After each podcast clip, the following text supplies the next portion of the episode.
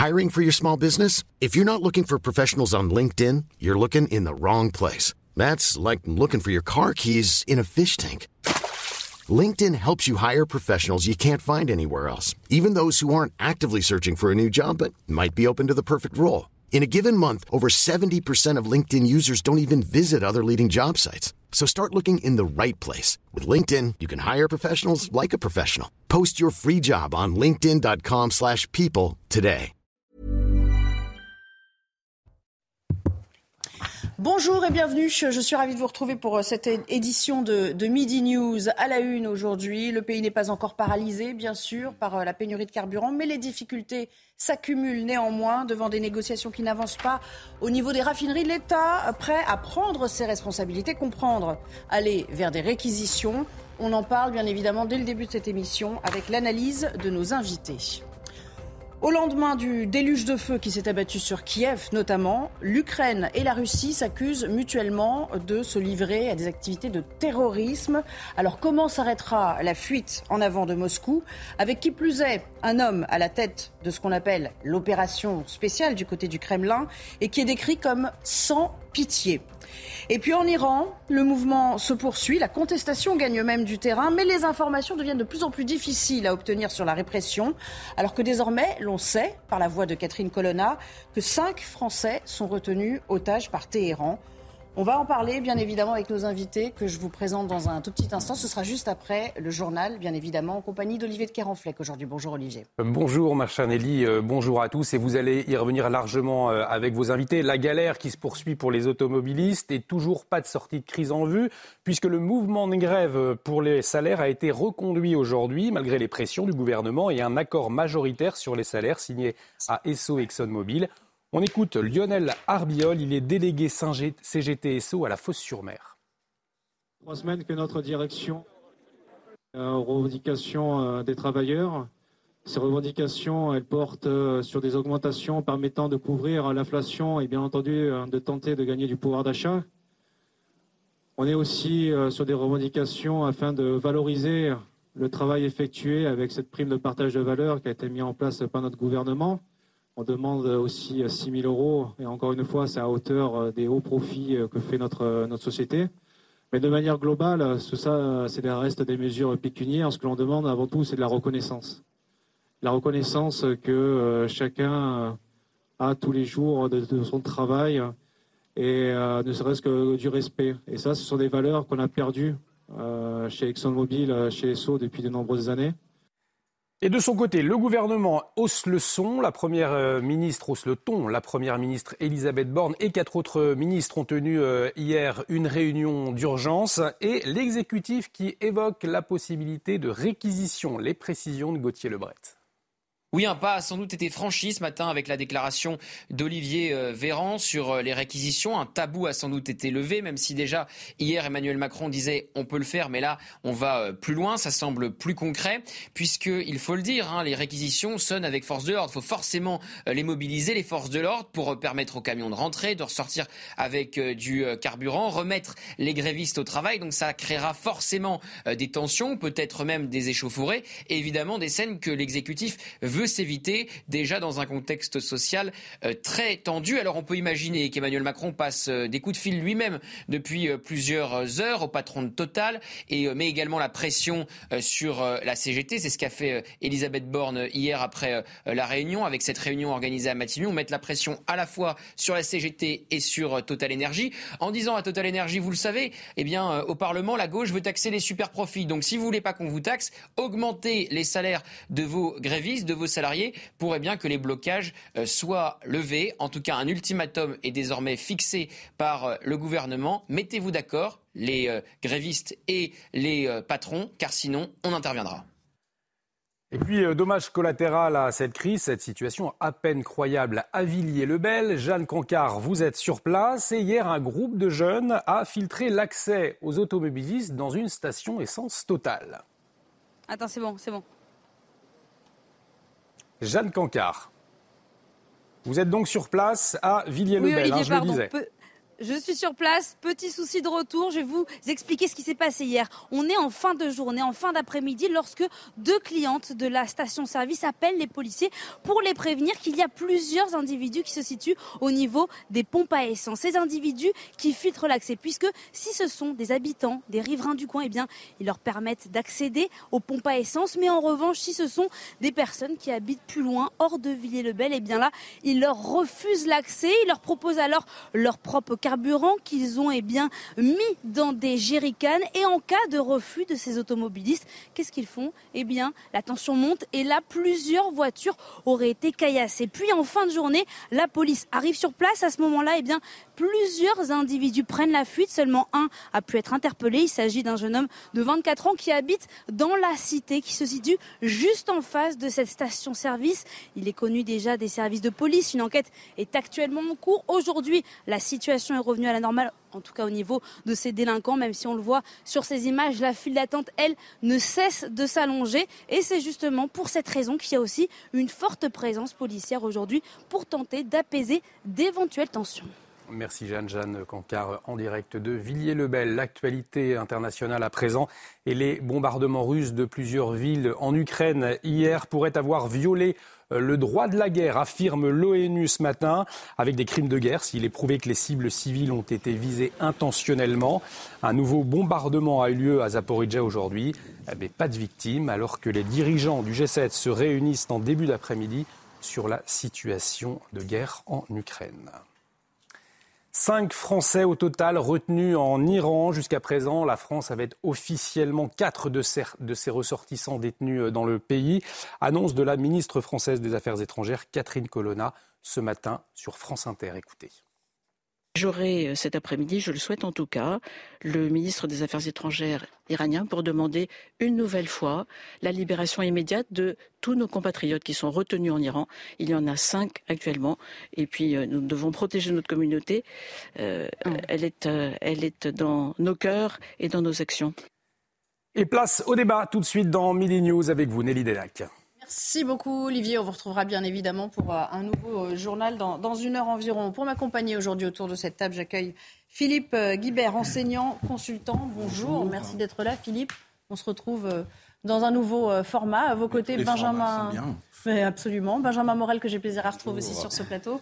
Je rappelle que vous êtes maître de conférence en, en droit public. Philippe Doucet, porte-parole du PS. Bonjour Philippe. Bonjour Nelly. Vous retrouvez également. Et puis à vos côtés, Éric de Riedmaten qui va nous être précieux sur cette première heure. Puisque je rappelle que vous êtes journaliste euh, spécialisé en, économie euh, à la, à la, rédaction. Alors on va évidemment aborder dans quelques instants la question du carburant. Mais avant cela, euh, une image emblématique sans doute du malaise, vous le savez, qui, qui règne en ce moment au sein de la police, qui est lié à la réforme présentée par Gérald Darmanin. Des policiers de la, de la PJ de la préfecture de Paris qui manifestent leur soutien à leurs collègues qui sont touchés par, euh, la réforme. Euh, on est en, direct euh, à Paris, donc avec Jean-Paul Maigret, qui est secrétaire national SICP. C'est un syndicat de, de commissaires de police indépendants. Bonjour, est-ce que vous m'entendez en premier lieu? Alors bonjour Nelly. Ah, je pensais que vous étiez avec le, le Jean-Paul Maigret va vous répondre d'ici quelques instants. Pour l'instant, je vais vous présenter la manifestation qui est en cours euh, ici. Ce sont euh, les effectifs de la PJ de, Paris qui, eux, ne sont pas concernés par cette réforme, mais qui euh, se rassemblent en soutien aux effectifs de la PJ nationale qui sont menacés. C'est ce qu'ils estiment par cette réforme. Ici, vous avez des effectifs de la crime, de la BRB de Paris, mais aussi des magistrats qui sont venus à l'appel de syndicats, mais qui ne sont pas forcément syndiqués, des procureurs, des vice-procureurs qui sont ici, parce qu'ils dénoncent cette réforme qui, selon eux, va mettre en danger le travail des effectifs de police judiciaire qui sont amenés à traquer la grande délinquance et la grande criminalité et qui vont, euh, selon euh, les craintes exprimées ici, euh, perdre leur indépendance.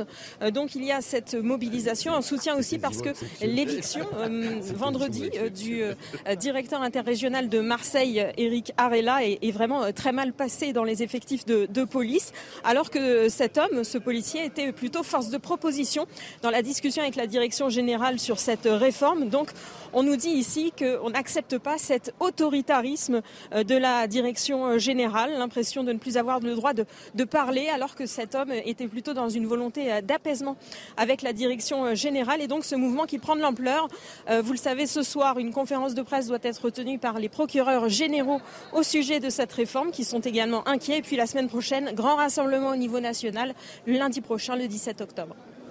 Merci beaucoup, cher Sandra. On se retrouvera un petit peu plus tard donc pour euh, aborder cette question avec, euh, avec votre invité. On espère qu'on pourra euh, le retrouver dans la foule d'ici là. première, peut-être une petite réaction quand même, tour de plateau. Benjamin Morel, cette réforme qu'on nous présente comme nécessaire, comme décalée à chaque fois dans le temps depuis 30 ans, de toute façon, il faudra y aller. Mais est-ce qu'aujourd'hui, il y a vraiment clairement un problème sur la sur la méthode ou sur l'avant-vente, dirons-nous? Alors il y a deux sujets, je dirais. Il y a un sujet de méthode, en effet. On voit qu'on a une, réforme qui n'a pas vraiment été concertée, avec un livre blanc écrit extrêmement rapidement sous Christophe Castaner, où très très clairement, aujourd'hui, une grande partie de la police ne se retrouve pas. Par ailleurs, eh bien, il y a eu des expérimentations, cinq départements concernés, qui n'ont pas vraiment donné lieu à des choses qui pourraient laisser à penser que cette réforme, il faudrait absolument la faire. On a une maladie en France, on lance des expérimentations, on a fait la même chose sur l'autonomie des établissements scolaires. En règle générale, on n'attend même pas d'avoir les résultats que déjà on décide de faire la réforme. Fondamentalement, c'est juste absurde. L'expérimentation doit justement permettre de corriger et éventuellement d'abandonner une réforme si elle est mauvaise. Ensuite, il y a un sujet de fond. Est-ce qu'il faut vraiment la faire, cette réforme? Je rappelle que sous Clémenceau, les brigades du Tigre, elles avaient justement pour but de passer la frontière du département.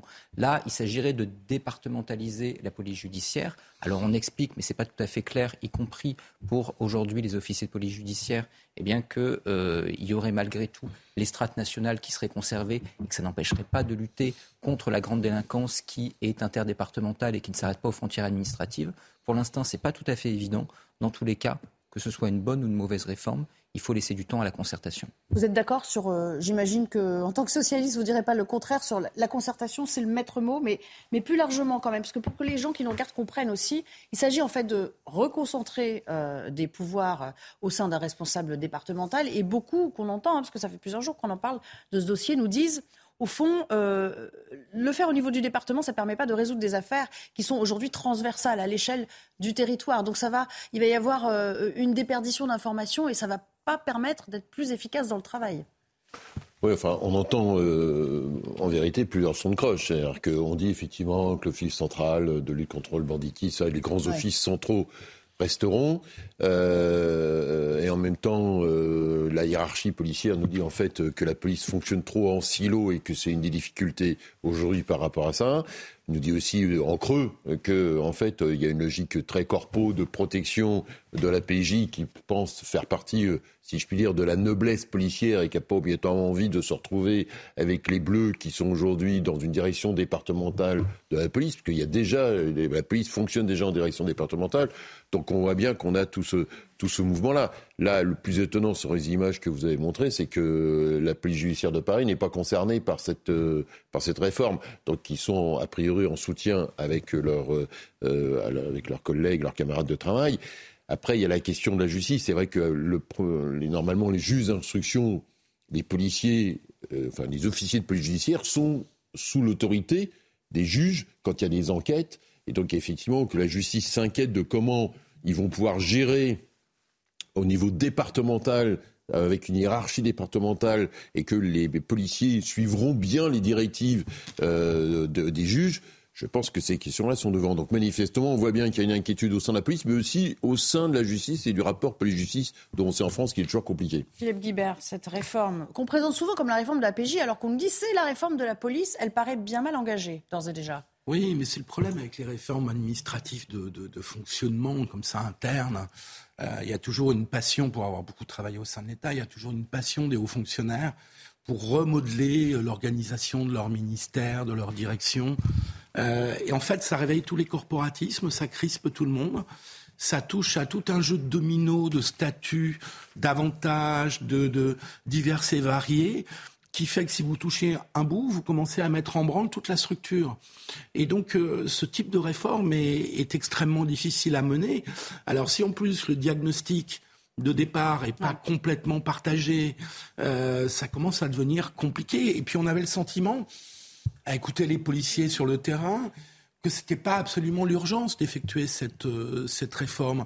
On a le sentiment que euh, la répartition du nombre de policiers sur le territoire, euh, l'existence ou pas d'une police de proximité, la, question de la réponse pénale dans un certain nombre de, de cas étaient des éléments un peu, voire même la définition d'une politique vraiment globale contre les trafics de drogue qui sont quand même une plaie qui, prennent une bonne partie du, sujet délinquance et criminalité, on a l'impression que c'était plus urgent que de faire une réforme administrative interne.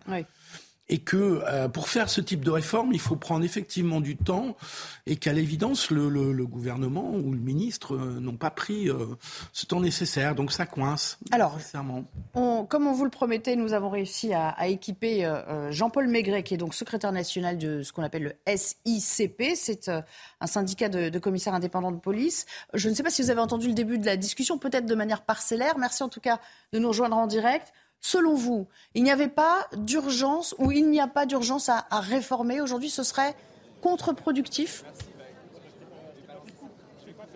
Non seulement il n'y a pas d'urgence à réformer, mais le timing choisi avec des réformes qui auront un aboutissement euh, compliqué en fin d'année 2023, c'est extrêmement dangereux car la police nationale a d'autres enjeux, notamment euh, les Jeux Olympiques en 2024 et déjà à partir de septembre 2023 des gros événements euh, avec la Coupe du Monde de rugby. Donc on est sur des timings qui vont pas du tout.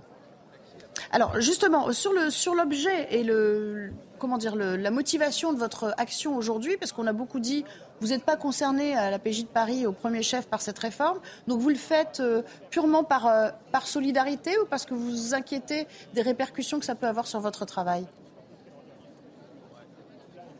Alors la première chose, c'est effectivement une, solidarité très forte entre les gens de PJ, qu'ils soient euh, à Marseille, à Lille, dans les offices ou euh, au niveau de la police judiciaire parisienne.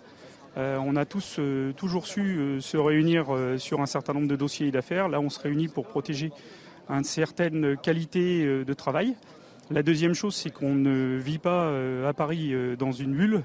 On sait très bien que les, réformes qui sont en train d'être mises en œuvre, on a commencé avec l'outre-mer, on veut le faire sur le reste du territoire français et que demain, euh, la préfecture de police et sa police judiciaire euh, seront obligatoirement impactées euh, et les modalités de travail seront totalement chamboulées pour une moindre qualité de travail.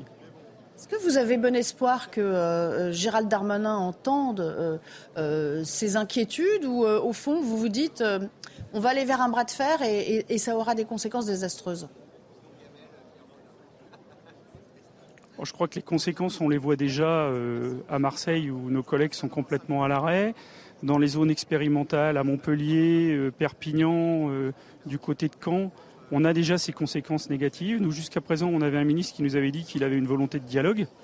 Et, et, ce même ministre, après une visite du directeur général de la police nationale, visite compliquée à Marseille, mais qui n'a pas donné lieu ni à des, des sifflets, ni à des gestes d'humeur euh, qui serait contraire à la déontologie, ont choisi de, débarquer euh, vivement quelqu'un qui est unanimement apprécié dans la profession, qui est Eric Carella, qui en plus était celui qui était censé proposer des amendements pour que le projet passe mieux. Donc là, c'est une incompréhension totale.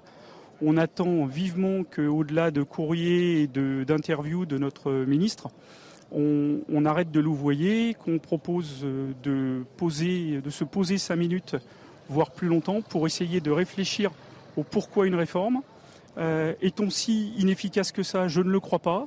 Euh, est-ce que ce service, ces services-là, parce qu'il ne faut pas penser qu'en termes de police judiciaire, il faut aussi penser aux inquiétudes de la sécurité publique et des autres policiers de la police aux frontières qui, eux aussi, dans les zones expérimentales, n'y trouvent pas leur compte et subissent un certain nombre de contraintes euh, liées à cette réforme, et d'essayer de se dire est-ce que tout ça vaut la peine et est-ce qu'aujourd'hui il n'y a pas suffisamment d'enjeux sécuritaires lourds pour notre pays, des enjeux peut-être demain d'ordre public pour qu'on évite de faire une énième réforme qui va perturber l'ensemble des fonctionnaires et euh, remettre en cause euh, leur abnégation, leur qualité, leur disponibilité dans les, dans les dossiers qu'ils traitent. C'est une inquiétude, effectivement, une logique, en tout cas, qu'on peut, peut comprendre dans le contexte actuel. Merci beaucoup, Jean-Paul Maigret, d'avoir répondu à nos questions. Et merci à, Sandra Buisson, bien sûr, pour la réalisation de, ce duplex. Il y a beaucoup de, thèmes qu'on souhaite aborder aujourd'hui. En premier lieu, vous le savez, cette réalité qui commence euh, à nous toucher à peu près tous, à des degrés euh, divers, bien évidemment. Cette pénurie de carburant euh, qui s'étend un petit peu partout en France. Les négociations entre euh, Total et les syndicats achoppent toujours. La reconduction de la grève a été euh, votée chez ESSO ExxonMobil. Euh, bonjour Régine Delfour. Avant d'en venir à, ce qui est en jeu réellement et, aux négociations, illustration peut-être de ces difficultés, puisqu'on a coutume de dire depuis hier, avant-hier, qu'aucune station pratiquement n'échappe à la règle, en tout cas en Ile-de-France. Vous êtes à Suresnes, c'est une, une commune des Hauts-de-Seine. Est-ce que vous confirmez que là aussi, eh bien, euh, les choses se sont euh, euh, complexifiées pour, pour les automobilistes oui, bonjour Nelly. Écoutez, oui, à Suresnes, c'est une des rares stations-service qui soit ouverte dans le département. Alors, les, ça ne ça continue, hein, la situation ne s'améliore pas. Vous voyez, il y a des plots ici parce que la police municipale a dû les poser pour éviter que des automobilistes ne fassent pas la queue et grillent tous ces automobilistes qui font la queue depuis deux voire trois heures, Nelly. Le, fil d'embouteillage est sur à peu près 2 à 3 kilomètres. Alors les automobilistes sont excédés, ils sont épuisés. Euh, certains ont essayé de faire le plein hier soir. Devant les files d'attente, ils ont préféré renoncer. On a pu s'entretenir avec un infirmier libéral qui me disait que ça faisait deux heures qu'il n'avait pas pu faire euh, sa tournée. Un artisan me confiait avoir perdu 1000 euros depuis le début euh, de ces grèves et que ça ne pouvait pas continuer ainsi. Alors, ces automobilistes qui, euh, certains ont pris aussi des jours hein, pour pouvoir faire le plein, pour être sûrs de pouvoir aller travailler. Ils ne sont pas évidemment confiants, ils ne veulent pas que ça, que ça dure. Ils, nous ont, ils, ils pointent du doigt le manque d'anticipation du gouvernement. Ils attendent vraiment une réponse cette semaine, dans les jours qui viennent, parce que là, ils sont vraiment épuisés, Nelly. Merci beaucoup. On vous retrouvera bien évidemment tout au long de la journée sur, euh, sur l'antenne de, de, CNews pour voir comment euh, tout cela évolue. Alors le gouvernement, il a bien commencé à débloquer euh, les stocks stratégiques et à augmenter aussi les importations de carburant, mais on entend cette petite musique confirmée par plusieurs ministres et par Olivier Véran lui-même ce matin sur les ondes. Il pourrait aller encore plus loin, l'exécutif. Écoutez. Vous avez un grand nombre de stations-service qui aujourd'hui connaissent des pénuries sur un ou plusieurs carburants. Parce que la grève a duré, elle dure trop longtemps et qu'elle a des conséquences. Je suis totalement du côté des Français, des automobilistes qui nous écoutent ce matin, enfin ceux qui ont pu prendre leur voiture pour emmener leurs enfants euh, à l'école tout à l'heure ou aller au travail. Et, et, je leur dis ceci, le gouvernement appelle à ce que la totalité des blocages soit levée sans délai sans quoi nous prendrons nos responsabilités, c'est-à-dire que nous pourrions être amenés à les lever. Donc premièrement, nous prendrons nos responsabilités. Euh, il appelle sans délai à la négociation, bien sûr. Euh, mais là, en gros, réquisition, Éric de Rilmaten, on y va tout droit? Écoutez, je suis très sceptique parce que quand on emploie ces mots, réquisition, en général, il ne se passe rien. Je vous le dis très franchement. D'abord, il faut que le préfet prenne la décision, premièrement, donc c'est pas gagné. Ou peut-être un patron. Alors, est-ce que le patron de Total va dire je veux que mes salariés des raffineries travaillent? Il, peut hein, le faire. Il peut le faire. Ça s'appelle le maintien. J'ai consulté un avocat. Le maintien en poste, c'est possible. La loi le permet. Mais après, vous avez des recours. Et l'histoire a montré une des rares fois où ça a failli marcher, c'était euh, euh, lorsque le préfet de Seine-et-Marne avait pris en 2010 un, un arrêté réquisitionnant plusieurs salariés de la raffinerie de Grand Puy. Déjà, c'était Total à l'époque il y avait des stations-service qui étaient bloquées en 2010. Il a réussi, mais il y a eu tellement de rejets de juge en juge jusqu'au juge euh, euh, du Conseil d'État qui a été euh, touché, si vous voulez, qu'il y a eu tellement de rejets et d'opposition que ça ne s'est pas fait. En fin de compte, ça n'a pas marché. Donc ce sont des grands mots. Et je vous donnerai tout à l'heure des exemples. J'ai ressorti la liste hein, des, menaces. Vous avez bien vu à l'époque des, des, blocages par les transports routiers. et donc on avait envoyé des chars. Vous savez, il y avait eu en 1992, mais ça n'avait pas donné grand-chose. Il y a eu aussi l'affaire du permis à point, mais je vous en parlerai tout à l'heure. Donc voilà, attention de ne pas jeter de l'huile sur le feu. On n'y est pas encore donc. Non, on n'y est pas encore. Il faut voir qu'il y a deux voies légales pour arriver à réquisitionner des salariés du privé. C'est important de le dire parce que pour les services publics, c'est autre chose. Soit vous prenez un décret en Conseil des ministres. Je parle sous le contrôle de mon voisin. On l'a pas fait depuis les grèves de 63. Soit vous euh, agissez en effet par la voie de la préfecture. Le problème, c'est qu'évidemment, c'est localisé. Par ailleurs, ça doit être bien étayé. Il faut soit que vous arguiez qu'il y a une question de continuité du service public parce que les ambulances ont besoin d'essence, soit que vous montriez que là, il y a un risque réellement, eh bien, d'effondrement euh, du territoire et de l'État à cause de cette grève compliquée juridiquement. Et en effet, on rentre ensuite dans une procéduralisation. Donc, fondamentalement, c'est pas évident. Et si on y arrive, il faut quand même voir que c'est uniquement un service minimum. Et ce service minimum, il permettra peut-être d'écourter un peu les queues, mais en aucun cas, eh bien, il ne permettra de résoudre tout à fait la crise. On marque une courte pause. On se retrouve. Je vous ferai réagir bien sûr Philippe Doucet et Philippe Guibert sur euh, à la fois peut-être ce manque d'anticipation que pointent euh, plusieurs euh, consommateurs. Ils ont bien compris que peut-être le gouvernement aurait pu commencer à faire pression un petit peu plus en amont sur les entreprises. Et puis on verra aussi que beaucoup tentent de profiter de cette crise au détriment de leurs concitoyens. C'est un des effets, évidemment, une des conséquences pernicieuses de ce genre de, de phénomène. A tout de suite pour Midi News. Midi News, midi 30. On va continuer évidemment de parler de la pénurie de carburant euh, qui persiste dans notre pays, voire même qui euh, grossit, et quels sont les moyens euh, de contrer le phénomène? On s'interroge juste après le Flash Info avec Audrey Berthaud aujourd'hui. Bonjour Audrey. Bonjour Nelly, bonjour à tous. Le Sénat entame aujourd'hui euh, l'examen en première lecture du projet de loi d'orientation et de programmation du ministère de l'Intérieur. Il prévoit sur 5 ans un effort financier de 15 milliards d'euros et la création de 8500 postes de policiers et gendarmes. Pour cette première étape au Parlement, le texte porté euh, par Gérald Darmanin euh, ne devrait pas rencontrer de difficultés majeures. Les bombardements russes de plusieurs villes en Ukraine hier pourraient avoir violé le droit de la guerre, c'est ce qu'affirme l'ONU qui confirme également que cela représente des crimes de guerre si les cibles civiles ont été visées intentionnellement.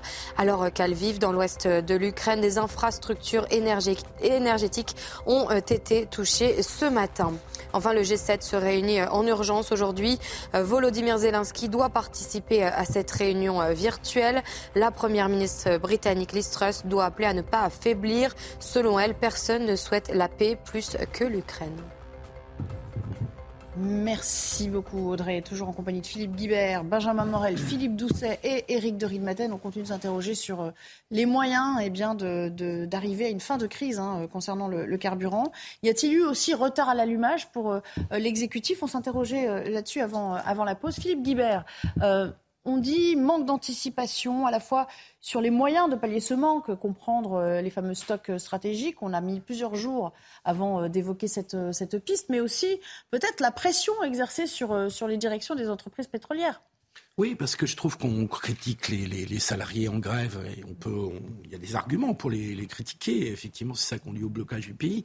Mais je trouve que la direction de Total, en particulier, euh, me semble euh, aussi euh, devoir être mise devant ses responsabilités. Parce que qu'est-ce qu'a fait la direction de Société Total Aucun geste, aucun geste d'ouverture, une perspective éventuellement d'avancer un peu les discussions salariales. Quand on a le pays bloqué, on fait un petit peu plus que ça. Euh, ce week-end, la direction de Total a balancé par communiqué des, les salaires élevés d'un certain nombre de salariés, dont certains sont grévistes, ce qui était en plus une information visiblement partielle. Ça a été contesté, hein, parce que beaucoup, voilà. on a eu beaucoup de chiffres euh, divergents. On a eu beaucoup de chiffres divers et variés, tout dépend si c'est en début de carrière, en fin de carrière, bref, et ça dépend des métiers. Mais en tout cas, le moins qu'on puisse dire, c'est que ça a plus mis de l'huile sur le feu que euh, euh, constituer un geste d'ouverture, de négociation. Donc je trouve qu'il y a une vraie responsabilité de l'entreprise Total, d'autant plus importante que par ailleurs Total a freiné des cas de fer pour ne pas être taxé sur ses profits, donc a mis en place une ristourne supplémentaire qui elle-même crée un goulet d'étranglement dans ces stations-service. Bref, je trouve que les salariés doivent être mis devant leurs responsabilités, grévistes, mais aussi la direction de l'entreprise. Alors le problème du pouvoir, c'est que là, ils se retrouvent face à un conflit dans une entreprise privée, qu'ils n'ont pas de moyens de contrainte, enfin, ils ne sont pas très nombreux, à part justement les réquisitions, parce que c'est une entreprise privée. C'est pas comme lorsque la SNCF est en grève la veille de Noël, c'est pas pareil. La SNCF, c'est un service public. Donc l'État a des moyens de contrainte plus importants. Mais pas coercitifs. Et, donc il reste les réquisitions. Donc je ne pense pas que le pouvoir puisse rester dans l'impuissance et je pense que malgré ce que vous disiez, qui est tout à fait juste, hein, les, craintes de procédure, etc., euh, par rapport à des décisions qui sont prises par des préfets, je pense qu'au bout d'un moment, l'exécutif ne pourra pas se permettre de rester impuissant si la situation ne s'améliore pas, et donc ira vers des perspectives de réquisition assez rapidement. Mais Éric de Rilmaten, concernant la, négo, l'exécutif, il est un peu sur ligne de crête aussi, parce qu'il euh, n'a peut-être pas envie que ça fasse tache d'huile, cette histoire. Parce que si Total cède aux demandes, pas céder, mais cède aux demandes de ses euh, salariés, derrière, ça peut aussi euh, réveiller des, velléités de faire la même chose dans d'autres euh, secteurs du, privé. Oui, parce que c'est vrai que la situation est très tendue hein, en France. On sent qu'il y a quand même vraiment hein, un, terreau de, mécontentement généralisé. Et d'ailleurs, beaucoup d'entreprises ont pris les devants, ont commencé à verser des primes, ont fait quelques augmentations. Total, rappelons-le quand même, a augmenté de 3,5% les salaires. Ils ont versé des primes, j'ai recherché les chiffres, entre 7 200 et 9 000 euros. C'est loin. Euh, et de l'inflation et de leur augmentation de leur D'accord. Euh, le, défaut de Total, c'est qu'ils ne communiquent pas. Ça, on le dit, on le redit. Oui, mais alors, l'intéressement, la participation, ça, c'est légalement, ils y sont tenus à partir d'un certain montant de bénéfices. Et, et, donc, ça a fait quand même un peu euh, de, de, un peu de grain à moudre, hein, comme, comme on dit. Mais en fait, euh, il y a ça. Et deuxièmement, ils ont lâché Total sur le prix du carburant. Vous savez que euh, à un moment, l'essence était quand même tombée en France à 1,50€ le litre pour le sans-plomb. C'était là où en Allemagne, vous étiez à 2 euros ou euh, plus encore en Belgique. Donc ça veut dire qu'il y a eu cet effort sous la contrainte du gouvernement qui a dit, plutôt que de faire une taxe sur les super profits ou d'augmenter les salaires, parce que ça c'est aussi intéressant de savoir ce que pense le gouvernement sur les salaires, hein, eh bien il vaut mieux agir sur le prix du carburant, le litre, qui donc baisse. C'est ce qui a été fait. Et d'ailleurs, Total, euh, le gouvernement va maintenant imposer aussi à Total de prolonger cette aide sur le litre du carburant. Benjamin Morel, finalement, c'est un, cas d'école? Pour euh, ce qui peut se profiler ensuite ce qui se bah, passe là C'est probablement ce que craint le gouvernement, et je rejoins ce qui a été dit. Et peut-être c'est l'erreur magistrale de la CGT ici. Si la CGT avait fait sur le modèle britannique, attention, on a une capacité de blocage, mais elle n'est pas pour nous, elle est pour tout le monde. On veut une augmentation générale des salaires. Là, vous aviez 80% des Français, à tort ou à raison, qui étaient derrière la CGT. En sectorialisant la lutte, fondamentalement, là, la CGT est en train de perdre la bataille symbolique. Mais en fait, cette hausse généralisée des salaires, elle fait évidemment peur au gouvernement. Parce que si vous avez une hausse généralisée des salaires, déjà, la politique est aujourd'hui une politique, je dirais, de, pas de déflation compétitive, mais en tout cas de modération salariale à dessein d'être plus compétitif par rapport aux voisins qui, pour une partie, indexent notamment les traitements des fonctionnaires. Je pense à la Belgique sur l'inflation ou les minimums sociaux, eh bien, elle est perdue. Par ailleurs, vous avez des entreprises qui aujourd'hui ne pourraient pas tenir en cas de hausse des salaires. Ça implique quoi? Ça implique d'aider ces entreprises. Ça implique d'augmenter les fonctionnaires. Ça implique d'augmenter la dette. Or aujourd'hui, Berlin fait les gros yeux et la BCE ne suit plus. Enfin, Philippe Doucet, parlons quand même de la méthode côté gréviste. Euh, arrêter le travail avant d'avoir négocié, est-ce que c'était euh, inacceptable? Ça aussi, on l'entend et on le lit euh, dans la presse. Enfin, pour moi, il y a trois remarques. Je partage, je pense qu'effectivement, la CGT est dans une logique corpo et défend, et donc n'est pas mené une bataille générale, ou en tout cas comme euh, euh, faire la grève pour les autres, quelque part porter la bataille des salaires euh, au-delà de Total. Donc je, je, pense que. Mais aujourd'hui, la CGT est par segment. c'est plus obligatoirement un syndicat général, c'est un syndicat de, de euh, de, défense, de branches euh, sur, sur des intérêts euh, particuliers. bon, les salariés ont le droit de défendre, mais ils ne portent plus de bataille globale. En tout cas, pas de bataille globale audible. Par rapport à ce que dit Philippe, moi je pense qu'il y a un sujet, parce que tu évoques le pays bloqué. Mais je ne suis pas sûr que la direction totale se sont encore totalement concernés par ce qui se passe en France. C'est Benjamin alors. Donc voilà. Non, Philippe ou Benjamin, les deux. Non, oui, parce que derrière la, mise en cause par Philippe de, la direction Total, mais la direction Total, aujourd'hui, le chiffre d'affaires réalisé en France, il est marginal dans son chiffre d'affaires total, et son chiffre d'affaires et son profit d'ailleurs. Et donc aujourd'hui, Total pourrait tout à fait se dire, et ce l'était dit, on, l'évoquait pendant la pause, que bah, pourquoi on va continuer à s'embêter avec des stations de service en France qui nous ennuie, avec des raffineries où on a des problèmes de, avec les écolos et tout ça, alors qu'en fait, l'immense majorité de leur chiffre d'affaires se fait dans le monde, dans l'exploration. et donc, du coup, le moyen de pression du gouvernement sur Total me paraît faible. Puis, troisième élément, vous l'avez évoqué dans le reportage, euh, ils sont où les stocks stratégiques? Le gouvernement dit il y a des stocks stratégiques. Euh, bah, vas-y, sors les stocks. Pour l'instant, on n'a pas la carte. Vas-y, Manu, sors les stocks. Vas-y, sors les stocks, Manu. Vas-y. Parce que du coup, en attendant, il pourrait faire baisser. Sors les stocks, Manu. Voilà. Donc, il pourrait le, faire. et à la fin, manifestement, je voudrais pas que ce soit les stocks, soit au niveau du stock des masques. Parce que peut-être que notre pays stocks stratégiques, c'est peut-être 50 litres dans un tonneau, dans un coin. Hein. Philippe, il va, il va défendre évidemment son, son, son beefsteak, enfin en tout cas son, point de vue. Non, non, vous n'avez aucune action là, chez Total, hein, on le rappelle. Non, mais juste, euh, juste après une question quand même, que, et en guise de conclusion un petit peu, euh, le problème c'est que, euh, voilà, on, est, on nous a promis une rentrée sociale explosive, et de fait, c'est vrai qu'elle n'est pas transversale. Il euh, n'y a pas de mouvement transversal comme on aurait pu le craindre en septembre, octobre. Les syndicats agités aussi par les formations politiques hein, euh, qui portaient une responsabilité là-dedans. Mais il y a quand même une rentrée sociale sectorielle explosive. On peut voir ça ailleurs aussi. Oui, mais c'est le problème du mouvement social en France. Hein, c'est que depuis, hormis des mouvements tels les Gilets jaunes, qui deviennent transversaux. Euh, mais qui sont complètement en dehors des organisations. Philippe Doucet a raison là-dessus. Euh, les syndicats sont souvent organisés par secteur. Il n'y a plus aucun, enfin, il n'y a plus beaucoup de dialogue social au niveau national.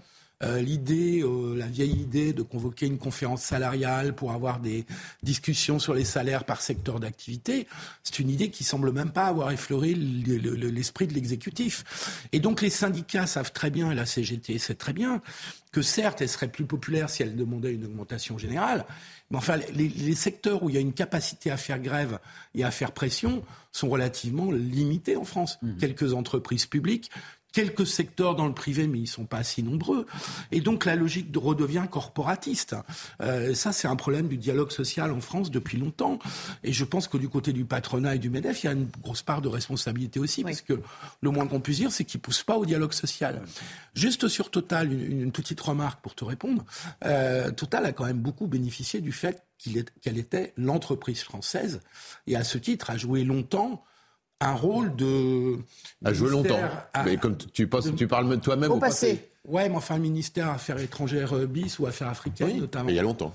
Euh, je pense qu'il y a des, des petits restes hein, encore. Euh. oui, mais manifestement, tu vois toi-même aujourd'hui, tu vois toi-même aujourd'hui que manifestement Emmanuel Macron, il a certainement appelé, en tout cas Bruno Le Maire l'a fait, le, président de Total. On peut pas dire que, comme à une époque où quand le président appelait, c'est pas exécuté quoi. Il y avait, c'est pas exécuté. Donc l'entreprise c'est Hum. Énormément internationalisé. Ces centres d'intérêt, enfin, c'est, voilà, sont ailleurs quelque part. Un dernier mot. juste pour dire à la CGT, oui, mais au Sudrail aussi, hein, et ils appuient à chaque fois là où ça fait mal. SNCF. Euh, aiguilleur du ciel, Air France, ça a failli le faire, et puis vous voyez maintenant. En même euh, temps, juste une phrase de pétrole. Euh, vous avez parfaitement raison. Il y a 15 jours, les, les enseignants et les soignants ont fait une grève mmh. à une journée. Personne n'en a parlé parce qu'ils ne bloquaient rien du tout. Mmh. Et leur problème de rémunération était tout à fait réel et leurs revendications légitimes. Si vous ne bloquez pas, mmh. vous êtes mort. Alors, on va revenir aux difficultés que rencontrent les Français, parce que c'est quand même ça l'urgence aussi euh, au, quotidien. Euh, vous allez voir qu'il y a des stations euh, essence qui profitent de cette crise. On n'y avait pas pensé, mais eux l'ont fait pour nous. Mais ouais, regardez. on n'est pas assez intelligents, nous, Nelly. Non, mais vraiment, il y en a qui ne manquent pas ou d'air ou, ou, de ressources. ou d'imagination. Une file d'attente interminable et des prix à la pompe qui explosent.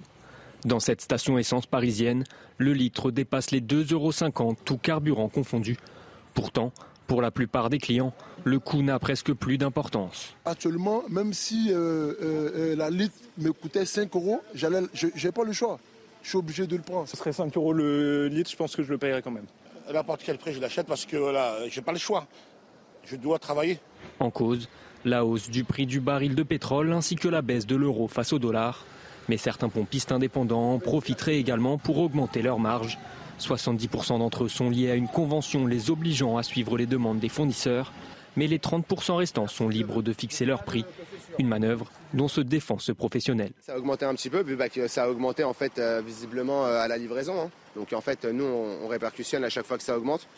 Donc on a un groupe de 4 stations-service, donc on sait comment ça se passe et on les euh, on réaugmente en fonction en fait de bah, de la livraison. Là, apparemment, ça vient un peu loin, de Belgique, de, de, Hollande, on ne sait pas exactement d'où. Le mouvement de grève à l'origine du blocage des dépôts de carburant a été prolongé hier. Le retour à la normale pourrait donc encore prendre plusieurs jours. Bon, Benjamin Morel, à chaque fois c'est la même chose. Certains ne connaissent pas la crise, évidemment, et voire même les crises leur profitent euh, amplement. Mais là, c'est quand même pas très moral. Disons que la solidarité nationale, elle joue pas à plein, quoi la solidarité nationale ne joue en effet pas à plein, mais entre guillemets, euh, on peut difficilement s'en étonner. C'est-à-dire qu'on ne vit pas dans un monde de bisounours, comme ça a bien été dit. Lorsque vous avez une capacité de faire grève pour avoir une augmentation de salaire, vous le faites. Et donc à partir de là, vous avez une capacité de blocage. Ça permet de sauver votre peau face à l'inflation. Quand vous êtes euh, aujourd'hui euh, un dirigeant de station-service et que visiblement on est capable de payer n'importe quel prix pour votre heure noire, eh ben, vous le faites également. Entre guillemets, c'est le jeu du capitalisme, si je veux être euh, très basique. Et donc le problème aujourd'hui, c'est d'arriver à réguler le système pour éviter ce type de situation en mode profiteur de guerre. Mais fondamentalement, à court terme, le problème, il n'est pas là, il est dans les stocks. Oui, un dernier mot quand même. euh, Oui, mais Et on voit ce effectivement, là, monsieur le- qui je le dit. dis parce que je l'ai eu à Moi, je paye discussion à 5 Argenteuil. euros. Moi, je paye 5 euros. Oui, mais bien sûr, faut. parce que c'est qui- terrible. Oui, mais parce que ceux qui ont absolument besoin, c'est ça, ou pas travailler. Et euh, j'ai vu le chauffeur de taxi, euh, euh, il va pas être payé s'il travaille pas. Donc euh, à un moment donné, il, voilà, il a besoin de travailler. Il y a plein de gens qui ont absolument besoin de travailler. Et pour travailler, ils ont absolument besoin de leur voiture. Et ils vont pas pouvoir se mettre en télétravail. Le taxi en télétravail, on n'a pas encore inventé. Ça viendra peut-être, mais c'est pas le cas. Et donc du coup, on a cette, on a cette. Et par ailleurs. Et ce qu'il évoquait est vrai, c'est que je pense que aujourd'hui, il y a une filière de livraison à partir des Pays-Bas et de la Belgique, parce que la station essence d'Argenteuil où j'ai fait euh, mon plein, euh, plus cher aussi, mais en fait, en discutant avec le pompiste, il me dit, bah en fait, je fais venir l'essence de Belgique. Et donc, en fait, peut-être que les stocks stratégiques, on les a peut-être mis chez nos amis belges, peut-être. hein. Ah. c'est pour ça aussi qu'ils répercutent les coûts. Bon, et quand on voit quand même que tout le monde n'est pas impacté de la même manière, on se dit, euh, est-ce que ça va euh, amplifier la, la fracture sociale, Philippe Guibert, si ça durait Ah bah oui, alors si on fait de l'analyse euh, géosociologique, euh, c'est la France périphérique, la fameuse France périphérique, entre guillemets, qui est la plus touchée, celle qui, euh, où les familles, où les couples ont chacun une voiture pour aller travailler, où ils doivent faire euh, 50, 30 ou 40 kilomètres à l'aller et la même chose au retour pour rentrer chez eux. Donc c'est la France qui n'habite pas dans les centres-villes. La France qui habite dans les centres-villes, qui est la France tendanciellement la plus, la plus aisée, euh, est celle qui est le moins touchée hein, par ce, ce qui se passe aujourd'hui. hein. Celle qui est la plus touchée, c'est celle qui mécaniquement a le plus besoin de sa voiture pour aller travailler, pour vivre. Et, et donc ça accentue effectivement la Ouais. césure entre, disons, la France des métropoles qui est relativement protégée, même si elle est quand même gênée. hein. Il n'y a qu'à voir euh, ce qui se passe sur le périph' ou dans les alentours euh, de CNews pour voir qu'il peut y avoir des embouteillages et, et des files d'attente aux, aux stations-service. Mais c'est quand même surtout la France, Des en dehors jaunes. des... La France des Gilets jaunes, tu as parfaitement raison, c'est la France périphérique. C'est cette France-là qui a impacté le plus. C'est aussi celle qui a quand même le plus de contraintes sur ces fins de mois. Oui, j'allais dire, à Donc 5 c'est- euros le litre, cette France-là, elle va travailler pour rien, en fait. C'est-à-dire que si elle met tout Ouais, elle va travailler pour dans, l'obligation, voilà, pour ne Oui. pas... Exactement. Ce sera juste pour ça, Pour payer ses traites, hein, le taxi, il va payer ses traites. Hein. Il va payer les traites de sa euh, voiture. voilà, ni, ni- épargne, c'était déjà pas le cas, parce qu'on a beaucoup parlé d'abondance, mais les trois quarts des Français ne vivent certainement pas une situation d'abondance. Dans cette Mais France-là, surtout, avec l'inflation qui continue par ailleurs sur les autres produits de première nécessité, c'est-à-dire euh, manger euh, si elle le peut à la fin du mois. hein. Ça, si vous avez une inflation aujourd'hui, il faut quand même voir que cette inflation touche pour beaucoup les prix de l'alimentaire. Et notamment de l'alimentaire de base. Regardez le prix des pâtes, regardez les prix de l'huile. Et donc, fondamentalement, quand vous avez déjà un reste à vivre qui est relativement limité, si en plus ce reste à vivre fond à cause des prix du carburant et de la situation actuelle, eh ben, euh, qu'est-ce que vous faites? Et c'est là, entre guillemets, qu'il y a toujours un risque d'explosion. Parce qu'on est un peu dans un scénario un peu à la gilet jaune ou pré-gilet jaune. Si jamais je ne peux plus nourrir mon gosse parce que, eh bien, euh, il s'avère que j'ai plus les moyens d'acheter des pâtes, à ce moment-là, je n'ai qu'un choix, c'est de descendre sur les ronds-points. Et là, en effet, bah, il y a danger. Il nous reste juste quelques minutes. Et Eric, j'aimerais qu'on aborde aussi une autre question qu'on se, qu'on se pose en parallèle. C'est celle de notre dépendance, évidemment, aux, aux hydrocarbures. On sait qu'à l'horizon 2035 ou 2036, ce sera la, la fin des, des véhicules thermiques. Alors, ceux qui sont, consomment déjà électriques aujourd'hui, on imagine qu'ils sont favorisés. Il y a une nouvelle tendance, visiblement, chez les loueurs de voitures, où on demande de plus en plus de voitures électriques. Hein, déjà parce que voilà, c'est moins onéreux. Et puis, pour ne pas avoir à s'acquitter du plein d'essence à la fin quand on la rend. Non, mais c'est des petites choses, mais, mais ça fait partie du quotidien aussi quand on doit se déplacer pour son travail et qu'on loue une voiture. Vous savez, quand vous la, vous la rendez, généralement, vous la rendez avec le plein. Parce que sinon, euh, le loueur vous facture le plein et, et- et j'imagine que là, il va répercuter le coût aussi.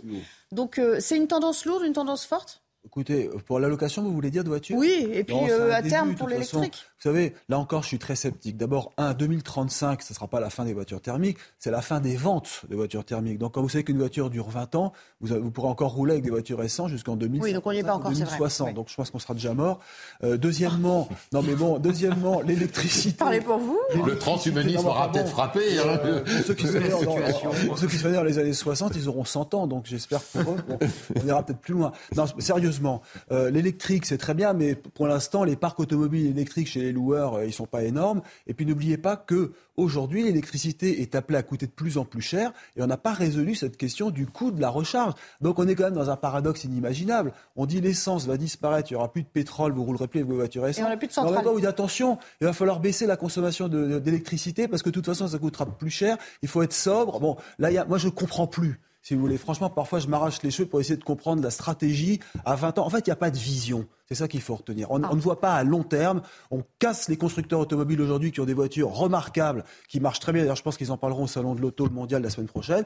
On casse une industrie. Il y a qu'à écouter monsieur, euh, le patron de Stellantis, monsieur Tavares. On casse une industrie, on casse de l'emploi. On ne sait pas comment on va remplacer ça. Renault se met à remplacer ses stations-service par des stations électriques. Enfin, vous voyez, on marche un peu sur la tête on touche à un vrai problème là. Il n'y a pas de vision. C'est-à-dire qu'on on, on, veut prendre des directions, on se dit on va dans l'air du temps, l'électrique c'est bien. Mais c'est vrai qu'il n'y a, pas de vision parce qu'on ne sait pas comment combler le manque d'électrique. Mais c'est ce que j'allais vous dire. C'est-à-dire, regardez aujourd'hui où est-ce qu'on en est. On est en train de s'interroger sur quelle centrale va être ouverte pour pouvoir se chauffer l'hiver. Et donc, il faut voir que si jamais on passe au tout électrique, c'est très bien sur le principe, environnement, etc.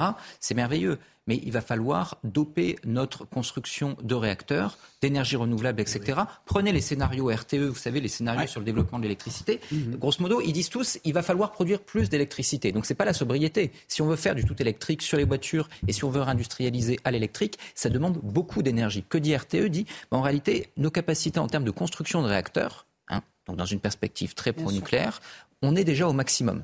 Dans le scénario qu'on a choisi, on est déjà au maximum. On ne peut pas faire plus. Donc il va falloir aller sur le renouvelable avec des euh, scénarios de technologie qui aujourd'hui sont encore en développement, etc. Très parcellaires et quand même. Qui sont parcellaires. Donc la question c'est est-ce qu'on peut produire plus? Vous allez me dire oui, mais le marché est européen. Et puis Seulement, la plupart de nos voisins ne veulent pas faire du nucléaire. Donc là, très clairement, on a un problème fondamental. Et en effet, euh, je rejoins tout à fait ce qui a été dit. Une voiture électrique, c'est 35 000 euros. La même essence, c'est 15 ou 20 000. vous voyez, franchement, alors qu'on parle de pouvoir d'achat, il y a quand même un vrai problème. oui, on peut penser. La, la difficulté qu'on a dans cette affaire-là, pardon, mais euh, effectivement, il peut y avoir un point de vision, mais on voit bien aussi qu'en ayant voulu plus ou moins démanteler EDF, en n'ayant pas de stratégie, en, ayant, en laissant dérouler le néolibéralisme de Bruxelles dans tous les secteurs euh, d'activité, bah, on voit bien que produire de l'électricité, euh, c'est pas de la faire la concurrence sur euh, le prix du litre de lait. Et même, on voit bien que même le litre de lait, ça pose des difficultés. Donc là-dessus, sur des biens aussi lourds, des biens communs aussi lourds aujourd'hui, c'est extraordinairement compliqué. Donc on n'a pas été capable de maintenir nos centrales, et donc aujourd'hui, on a un parc vieillissant, nous mis à jour. Ça donc, prendra 15 ans pour les construire. Rapidement, mais il faut voir qu'on a considéré que l'énergie était un marché comme les autres. Mais l'énergie, en fait, c'est ce qui fait la base de l'économie. C'est ce qui vous permet de faire marcher des machines. C'est ce qui vous permet d'avoir du transport toutes les grandes révolutions industrielles sont liées à une source d'énergie. En oubliant ça, en effet, on s'est tiré une sacrée balle dans le pied pour le reste de la mondialisation. Allez, on reste ensemble à suivre évidemment la guerre en Ukraine qui continue de nous préoccuper. Euh, au lendemain euh, des frappes russes qui ont fait 19 morts et, 105 blessés essentiellement euh, à Kiev, l'Ukraine qui accuse la Russie d'être un État terroriste. La Russie qui dit la même chose de son voisin, puisque Vladimir Poutine l'a formulé, cette expression, à l'encontre même de Volodymyr Zelensky. On verra où cette escalade, qui n'est plus verbale depuis 24 heures, puisque jusqu'à présent les combats étaient quand même cantonnés à, une partie du pays, jusqu'où cela ira. Et on s'interroge juste après la pause. À tout à l'heure.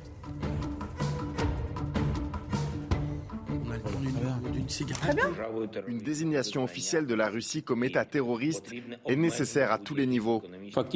Le régime de Kiev, par ses actions, s'est mis au niveau des groupes terroristes internationaux les plus odieux.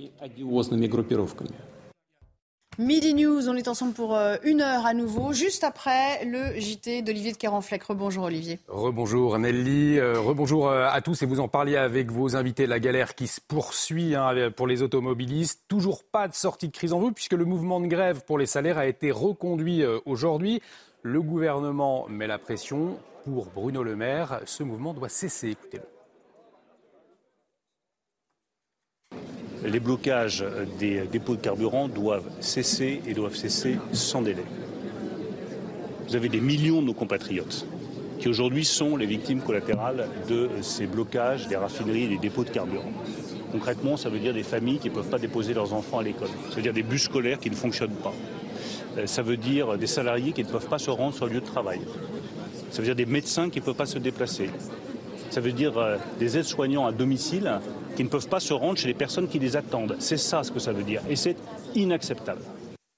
Effectivement, les files d'attente s'allongent devant les stations-service, 30% euh, impactés selon l'exécutif. Les Hauts-de-France, l'île de France particulièrement touchée. On va retrouver Régine Delfour. Vous êtes à Suresnes dans les Hauts-de-Seine. Régine, alors quelle est euh, la situation sur place?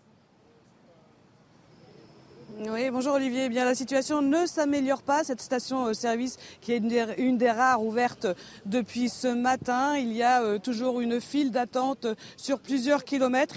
Des plots ont été installés euh, par la police municipale pour éviter que des automobilistes grillent la file d'attente. Les automobilistes qui attendent en moyenne entre deux heures entre une heure et demie et deux heures. Alors euh, dans cette station-service, il reste deux heures de carburant, ce qui équivaut à peu près à 250 voitures. Euh, euh, le gérant nous l'a dit là tout à l'heure. les automobilistes ne sont pas ils, sont, ils, ne sont pas confiants, Olivier. Ils sont excédés, ils n'en peuvent plus. Beaucoup ont pris des jours de vacances. Il y a des artisans qui ne peuvent pas travailler, des infirmiers libéraux qui ne peuvent pas faire leur tournée, des chauffeurs de taxi aussi qui nous ont dit tous que c'était une perte, un manque à gagner. Alors euh, ils se ont appris que la grève était reconduite, donc euh, il n'y a pas euh, d'optimistes et ils se demandent comment ils vont pouvoir sortir de cette crise.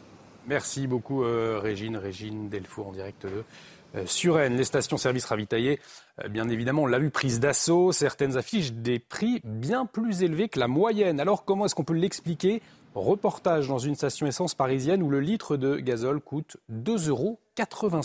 Quentin Gribel. Une file d'attente interminable et des prix à la pompe qui explosent.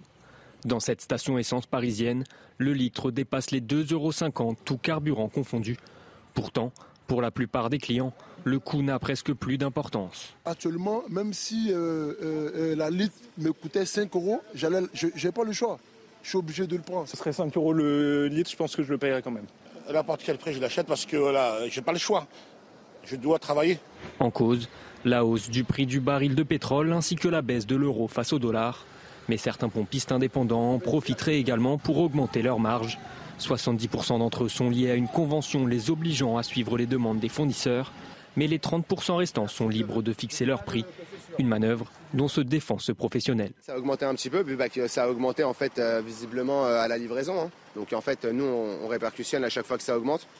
Donc on a un groupe de quatre stations-service, donc on sait comment ça se passe et on les euh, on réaugmente en fonction en fait de, bah, de la livraison. Là, apparemment, ça vient un peu de loin, de Belgique, de, de, de Hollande, on ne sait pas exactement d'où. Le mouvement de grève à l'origine du blocage des dépôts de carburant a été prolongé hier. Le retour à la normale pourrait donc encore prendre plusieurs jours. Et on en vient à la colère des policiers, une colère qui ne faiblit pas contre la réforme de la police judiciaire. Les opposants dénoncent le risque d'un nivellement vers le bas de la PJ, un renforcement du poids du préfet dans les enquêtes. Plusieurs opérations de contestation ont lieu en France ces derniers jours, comme à Paris, c'était à midi. Eh, même si les policiers de la préfecture de police de Paris ne sont pas concernés, eh ils soutiennent leurs collègues. On écoute Jean-Paul Maigret, secrétaire national indépendant des commissaires de police. Non seulement il n'y a pas d'urgence à réformer, mais le timing choisi avec des réformes qui auront un aboutissement euh, compliqué en fin d'année 2023. C'est extrêmement dangereux car la police nationale a d'autres enjeux, notamment euh, les Jeux olympiques en 2024 et déjà à partir de septembre 2023 des gros événements euh, avec la Coupe du Monde de rugby. Donc on est sur des timings qui vont pas du tout. Et les réformes qui sont en train d'être mises en œuvre, on a commencé avec l'outre-mer, on veut le faire sur le reste de la, du territoire français et que demain la préfecture de police et sa police judiciaire seront obligatoirement impactés euh, et euh, les modalités de travail seront totalement chamboulées pour une moindre qualité de travail. Et puis au volet justice, Édouard Philippe convoqué en vue d'une éventuelle mise en examen, l'ancien Premier ministre à la tête du gouvernement lors des six premiers mois de la crise sanitaire, va passer devant la Cour de justice de la République. Il est visé par une instruction sur la gestion gouvernementale de l'épidémie de Covid-19. À l'origine de la plainte, des associations de victimes qui accusent le gouvernement d'avoir réagi trop tard lors de la première vague. L'actualité euh, internationale, alors que les dirigeants du G7 se réunissent en début d'après-midi sur la situation en Ukraine, Moscou dit avoir mené de nouvelles frappes contre des cibles militaires et des infrastructures ce matin. Et vous le voyez sur ces images, euh, des sirènes entendues euh, à Kiev, Zaporizhia et Lviv également ont frappé des infrastructures énergétiques qui ont été visées. Et tout de suite, la chronique sport avec du football. PSG, Benfica ce soir, une rencontre à suivre sur Canal Plus Sport. Regardez CNews Chronique Sport avec Colissimo Facilité, la solution d'affranchissement en ligne dédiée aux professionnels pour simplifier les envois et suivi de colis.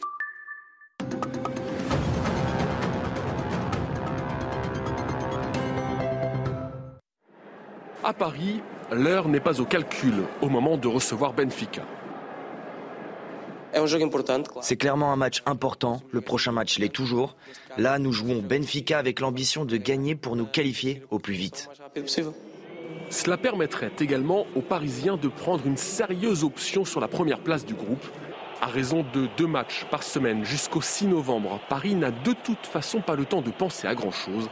Retrouver son jeu et la victoire, telles sont les priorités. C'était CNews Chronique Sport avec Colissimo Facilité, la solution d'affranchissement en ligne dédiée aux professionnels pour simplifier les envois et suivi de colis. Retour sur le plateau pour euh, la suite du débat. Benjamin Morel et Philippe Guibert sont restés dans notre compagnie. Je vous en remercie. Nous ont rejoint sur ce plateau Eugénie Bastier. Bonjour, bienvenue. Bonjour. Je rappelle que vous êtes journaliste au, Figaro. À vos côtés, euh, général Bruno Clermont, euh, de chef de, enfin, général de corps de l'armée de l'air de mémoire, et puis Gérard Vespierre, géopolitologue. Mm, J'ai plaisir à vous revoir aussi sur ce plateau. On était ensemble hier dans, dans notre émission. Alors évidemment, on va parler de la foudre de Poutine qui continue de s'abattre sur l'Ukraine. Dimitri Medvedev lui-même menaçant hier disait ça n'est que le début. En gros, vous n'avez encore rien vu. Et puis évidemment, Kiev sous les bombes, avec des dizaines de civils qui ont été tués euh, hier, mais on, le précise, il y a aussi d'autres villes d'Ukraine qui ont été euh, soumises au, même régime. Des alertes qui se poursuivent ce mardi à nouveau. Je vous propose d'écouter quelques réactions sur place. Après les tirs de roquettes d'hier, quand j'ai compris que ça ressemblait à ce qui s'était passé le 24 février, j'ai eu peur. On ne pensait pas que ça se reproduirait dans le centre-ville. C'est du terrorisme. On comprend qu'on n'est pas en sécurité chez nous. Deux murs et un sous-sol ne nous sauveront pas. Gérard je vais commencer avec vous. Ce déluge de feu, cette apparente démonstration de, force de la part de, Vladimir Poutine, enfin du, Kremlin, est-ce qu'elle tente au fond de, masquer uniquement la, déroute de l'armée ou, il y a des choses qui nous ont échappé ah, Il y a un mot très très important que Vladimir Poutine a prononcé hier, qui n'a pas été, à mon avis, suffisamment mis en relief, asymétrique, euh, et qui explique aussi la réaction du président de la République, Emmanuel Macron. Qu'a-t-il voulu dire? Face à des frappes sur des infrastructures, donc le fameux pont Poutine, eh bien, nous allons répondre de façon asymétrique. Et qu'avons-nous vu le lendemain? On a frappé des villes, on a frappé des civils. Donc ça veut dire, pour le coup d'après vis-à-vis des Ukrainiens, si vous continuez à frapper des infrastructures russes, nous, nous taperons sur les villes ukrainiennes. Donc on n'est pas coupable. C'est vous qui allez décider si vous allez faire frapper par nos missiles vos civils. Donc on est dans le cynisme absolu ou dans le cynisme absolument absolu. Mhm. Donc euh, voilà, mais quelle est la réponse des Ukrainiens? On la connaît d'avance. Ils ont 50 000, 60, 70 000 morts et blessés. Donc au nom de cela, eh bien, les Ukrainiens poursuivront mhm. pour pousser les Russes en dehors de leur territoire. Euh, c'est vrai, enfin, pour rebondir sur ce que vous dites, 90%, euh, on estime que 90% des, euh, des, frappes russes euh, auraient visé des, civils depuis, depuis le début du conflit, hein, on précise. ça, ce sont certaines estimations, ce qui fait dire à, Vladimir, Volodymyr pardon, Zelensky que la Russie est un État terroriste. Vladimir Poutine lui a répondu à peu près dans les mêmes termes. Je vous propose d'écouter les deux hommes. Une désignation officielle de la Russie comme État terroriste est nécessaire à tous les niveaux. Il faut limiter les contacts économiques avec la Russie. On ne peut pas sponsoriser le terrorisme. Il faut une condamnation claire de chaque étape de l'escalade russe, des attaques terroristes jusqu'aux tentatives criminelles d'annexion de notre territoire. Le régime de Kiev, par ses actions, s'est mis au niveau des groupes terroristes internationaux les plus il est juste impossible de laisser ces crimes sans réponse. Si ces actes terroristes sur notre territoire perdurent, les réponses de la Russie seront sévères et proportionnelles au niveau de menaces infligées à la Fédération de Russie. Notre territoire, il entend par là la, Crimée, bien sûr. Euh, Eugénie Bastier, c'est intéressant de voir qu'il reprend, euh, Vladimir Poutine, la même dialectique pour justifier son action aujourd'hui. Oui. il faut faire attention à l'usage des mots. C'est vrai qu'on entend euh, ces mots euh, de terrorisme, on emploie aussi, les deux aussi ont utilisé le mot de génocide. Zelensky comme Vladimir Poutine. et je pense qu'il faut faire attention aux mots dans la qualification des actes. est-ce qu'on peut, est-ce qu'on doit parler de terrorisme, est-ce qu'on doit parler de génocide? Je ne suis pas sûre. En revanche, on peut, je pense, parler de crimes de guerre de la part de la Russie et de violation du droit même de la guerre, puisqu'il s'agit d'attaques de, de civils.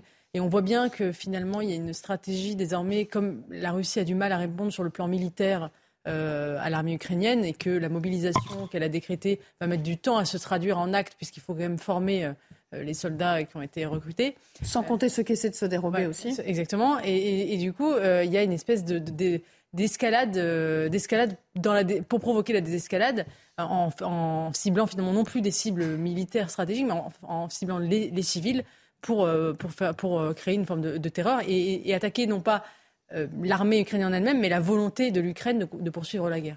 Benjamin Morel, la guerre, c'est aussi ça. C'est aussi l'intox, la communication. Bien sûr. Et celle-ci nous le montre chaque jour. Bien sûr. Et alors là, la question ensuite, c'est est-ce que la communication est efficace et est-ce que la communication n'est elle-même pas nuisible à la paix? Parce que qualifier un État des deux côtés d'État terroriste, ça signifie quoi? Ça signifie que l'autre n'est pas un ennemi, l'autre est un criminel. Vous faites la paix avec un ennemi le criminel, vous le mettez en prison. C'est tout le problème de la guerre moderne post-45. En réalité, la, criminalisation de l'ennemi eh introduit un euh, tout ou rien. Or, si on veut demain négocier la paix, vous ne négociez pas avec un État terroriste. Donc, il va falloir rétropédaler du point de vue de la communication. C'est évidemment extrêmement compliqué. Ensuite, ce que fait Poutine euh, m'apparaît fondamentalement absurde. La terreur, en termes de stratégie euh, militaire, d'un point de vue purement cynique, c'est quelque chose qui peut fonctionner quand vous êtes sur le point de gagner la guerre quand justement le rapport asymétrique fait que eh bien, vous allez gagner la guerre et que donc l'adversaire doit se rendre le plus tôt possible. Quand vous êtes en train de perdre la guerre, eh bien, en réalité, vous ne faites que solidifier l'opinion d'en face contre vous. Et là, pour le coup, aujourd'hui, bombarder des civils, c'est évidemment pas justifiable d'un point de vue moral. Je ne suis pas sûr que ce soit également justifiable d'un point de vue militaire. Un mot, euh, Général Clermont, sur, euh, sur le plan militaire euh, stricto sensu. On a beaucoup dit que l'Ukraine ne, semblait pas disposer de, euh, de systèmes antimissiles euh, adéquats, malgré hein, euh, la fourniture de matériel quand même de haute technologie, essentiellement des, Américains. sur ce plan-là, il y, a, vraiment un, manque à, combler, et ça peut être fait rapidement? Parce que pour l'instant, c'est ça dont qui avait victime. Quand l'Ukraine a attaqué la guerre, elle avait à peu près un rapport de 1 sur 10 par rapport à, à la puissance militaire de la Russie, en particulier dans deux domaines, l'aviation et tous les systèmes de défense antiaérienne défense, une cinquantaine de, défense, de systèmes de défense qu'elle a très bien utilisés. Mais je pense qu'ils arrivent à la même situation que pour les, munitions des canons de 152 mm qui sont les calibres utilisés par l'armée russe. Ils n'ont plus de munitions pour leurs missiles, donc ils ont besoin que l'Occident leur envoie des, systèmes de défense antiaérienne parce que la plupart des, des missiles, que ce soit des missiles balistiques ou des missiles de croisière, sont tirés de l'extérieur de l'Ukraine. Ils ne peuvent pas, et ils se sont limités, ils ont été limités, ils sont limités, je ne sais pas comment il faut le dire, hein. ils ne peuvent pas aller frapper les points de départ des missiles, le point de départ des avions ou, des frégates ou des sous-marins qui tirent ces missiles. donc il faut qu'ils s'en protègent, donc il leur faut une, défense aérienne extrêmement euh, développée, à multicouches, à plusieurs niveaux, et actuellement, euh, c'est ce qu'ils demandent aux Occidentaux et c'est ce que les Occidentaux vont livrer. Je vais poser une question naïve. Pourquoi ça n'a pas été fait avant? On pouvait se douter que Vladimir Poutine reviendrait peut-être à, la méthode qu'il avait employée euh, au début, lorsqu'il s'en était pris, hein, les premières semaines à Kiev. Je pense que la différence, c'est le manque de munitions du côté ukrainien avec l'usure de la guerre. C'est ça qui change la donnée. Et, le fait que cette guerre n'a pas réellement changé de nature. Il y, a, il y a de la violence actuellement parce qu'il y a une sorte de représailles euh, mené par Poutine pour des raisons internes. Il est accusé d'être pas assez fort, hein, d'être trop faible, de ne pas utiliser les moyens. Les raisons externes, il recule euh, sur le, dans le Donbass, il recule euh, à Kherson, et, cette affaire du pont de Kerch est, une, un, est un symbole auquel il se devait de. de donc c'est pas la priorité des, des, Ukrainiens, et c'est en train de le vivre. Et je rappelle quand même que depuis le début, depuis le premier jour de la guerre, Zelensky a demandé une no-fly zone, il a demandé à ce qu'on protège son territoire. Donc qu'on protège son territoire des avions ou des missiles, c'est la même demande s'il ne peut pas opérer au sol, s'il n'a pas la liberté de manœuvre pour faire opérer ses troupes, euh, il est vulnérable. Philippe. Oui, je trouve qu'il y a une. Euh, euh, dans la démonstration de force de Vladimir Poutine, il y a quand même un aveu de faiblesse qui me semble assez évident. Vous disiez, général, que c'était pour des raisons internes, pour calmer les plus nationalistes, les plus, les plus va-t-en-guerre de son camp. Mais il réagit à des attentats qui sont ciblés, parce que l'attentat des Ukrainiens contre le pont était ciblé. Sur le pont, euh, l'attentat des Ukrainiens, puisque semble-t-il c'est les services ukrainiens qui sont derrière, derrière l'élimination d'un dirigeant nationaliste et en fait de sa fille était une élimination ciblée. Bref, ce sont des attentats qui sont ciblés pour leur valeur symbolique.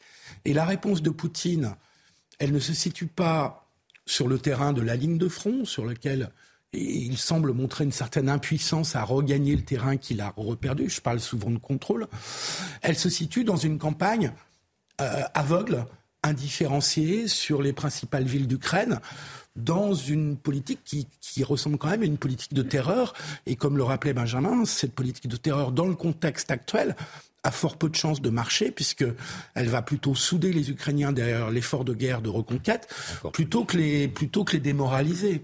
Donc je trouve que derrière tout ça, il y a une, il y a une escalade de la part de Poutine, mais une escalade dans la relative impuissance. C'est-à-dire que ce qu'il a fait là et ce qu'il semble continuer à faire euh, ce matin ne va pas changer beaucoup le rapport de force sur le terrain, mais je, je parle sous votre contrôle. Il me semble que ça ne change pas le rapport de force sur la ligne de front et le fait que même si la ligne de front semble s'être stabilisée depuis une petite semaine, il y a quand même eu des territoires qui ont été reconquis par les Alors, Ukrainiens. Ça changera peut-être pas radicalement les choses, effectivement, puisqu'il y a une progression quand même significative des troupes ukrainiennes dans les, dans les régions euh, annexées par, euh, par Moscou. Néanmoins, j'aimerais qu'on parle.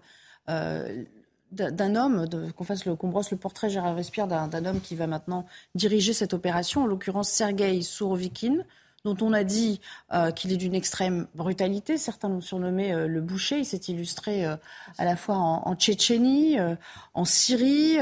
il a laissé le souvenir d'un homme sans état d'âme qui s'est même livré à, des violations des, droits de l'homme, semble-t-il. de quoi en plus revigorer Kadyrov et, les paramilitaires du, groupe Wagner. Tout cela n'augure rien de bon en termes d'exactions à, à, venir, selon vous? Alors, je crois qu'effectivement, euh, sur le plan opérationnel, il n'est absolument pas préparé à mener ce combat.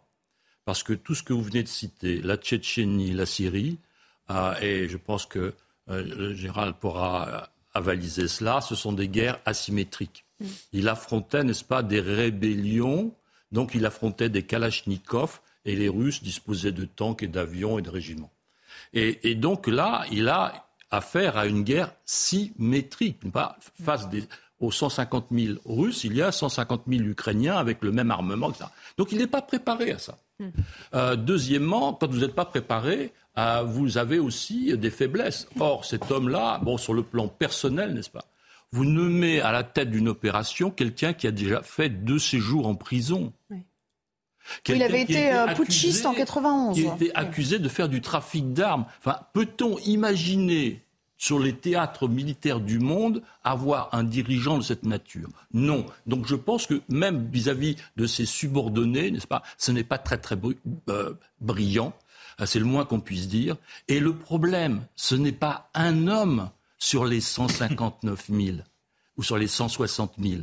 Sur les 160 000 Russes, le problème, c'est les 159 999 autres qui n'ont plus le moral, qui n'ont pas le ravitaillement alimentaire, qui n'ont pas le ravitaillement militaire. Donc je pense que ce changement-là, eh bien comme les changements précédents, avant il y a eu le boucher d'Alep aussi qui est arrivé euh, en, en, en, Ukraine, nommé par euh, Poutine. Voyez-vous, quelques mois plus tard, il est à nouveau changé. Eugénie Bastien, réaction sur la nomination de cet homme. Oui, si je comprends bien, c'est la première fois quand même qu'on a un visage médiatisé euh, de la part de Moscou qui met un nom sur, euh, sur le commandant en chef des armées Mais pour faire peur. russes. Voilà, pour donner un signal, et c'est un signal envoyé effectivement à la ligne, à la ligne dure, de la euh, qui, euh, qui met la pression sur Poutine depuis des mois, qui pense que Poutine ne va pas assez loin, qui pense qu'il a décrété la mobilisation partielle beaucoup trop tardivement, qui a été remobilisé par l'assassinat de Daria Dugin, euh, donc fille du, du, penseur du, du, nationalisme russe.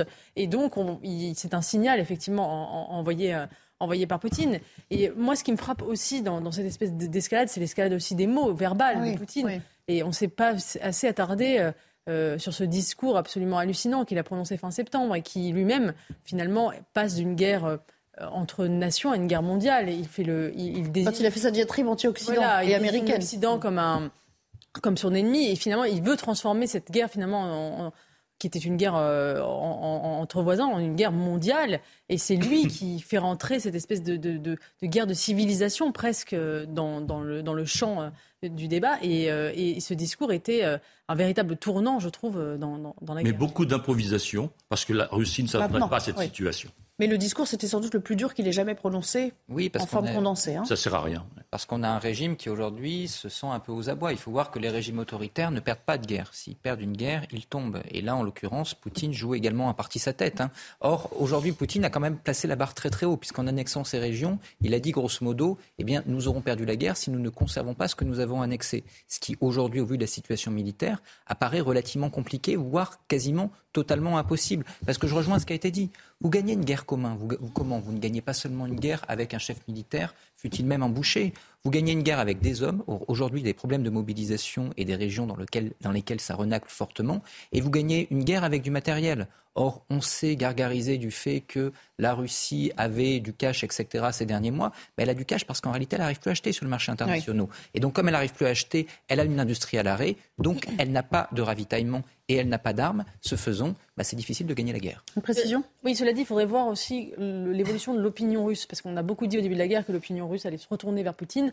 Et c'est peut-être l'inverse qui est en train de se produire parce qu'il y a quand même plus justement la, la Russie est en état de faiblesse, plus les Russes finalement font corps avec la Russie parce qu'ils ont la peur de la dislocation. Et dans ce fameux discours du 29 septembre, euh, Poutine faisait référence aux années 90, aux années noires. Et à mesure que la guerre est en train d'être perdue, il y a ce souvenir de cette, de, de cette dislocation, de cette possibilité de d'effondrement en fait de l'État qui hante les Russes. Et ça, ça peut être un facteur aussi de remobilisation. la peur du déclassement du pays.